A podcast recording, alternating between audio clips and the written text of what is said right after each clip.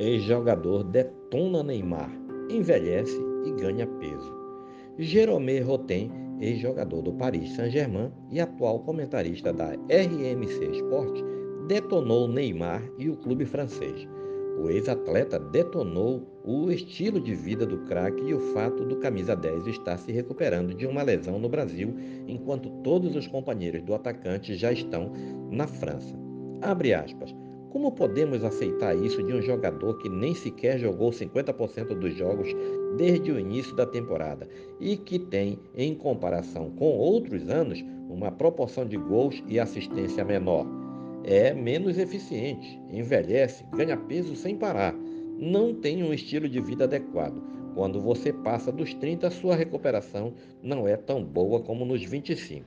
Fecha aspas. Segundo o boletim médico do PSG, Neymar deve permanecer no Brasil realizando o tratamento até o próximo domingo.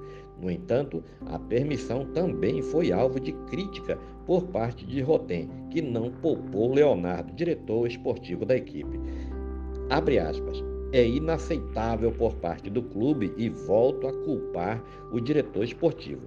É ele quem decide tudo, é ele quem dá permissão para Neymar ficar até 9 de janeiro fazendo tratamento no Brasil.